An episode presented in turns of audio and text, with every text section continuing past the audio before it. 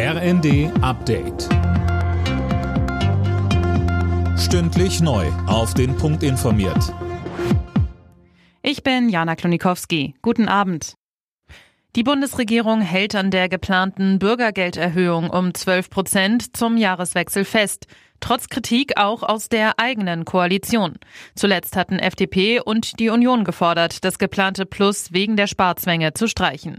Bundessozialminister Hubertus Heil findet die Kritik an der Erhöhung moralisch unverantwortlich. Wenn man Kosten im Bürgergeld sparen will, ist der beste Weg, Menschen in Arbeit zu bringen. Diesen Weg gehen wir konsequent in der Bundesregierung, zum Beispiel mit dem Jobturbo. Aber wir lassen nicht Menschen im Stich, die nach unserer Verfassung als Sozialstaat auf Hilfe angewiesen sind. Und dabei bleibt es auch.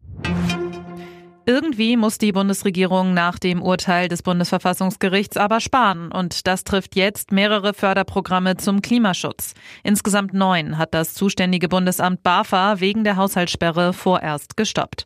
Davon betroffen sind unter anderem Zuschüsse für Wärmepumpen, E-Lastenräder und Energieberatungen.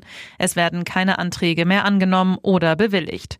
Wichtig, bei bereits genehmigten Anträgen gibt es Geld. Nicht betroffen von dem Stopp sind die Förderungen für energetische Gebäude Gebäudesanierungen und für E-Autos. Die stationären Kontrollen an den Grenzen zu Polen, Tschechien und der Schweiz werden nochmal verlängert. Wie uns das Bundesinnenministerium sagte, sollen sie um zehn weitere Tage bis zum 15. Dezember fortgesetzt werden.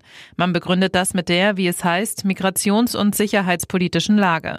Innenministerin Faeser hatte die Bundespolizei Mitte Oktober zu den Kontrollen angewiesen im Kampf gegen Schleuserkriminalität.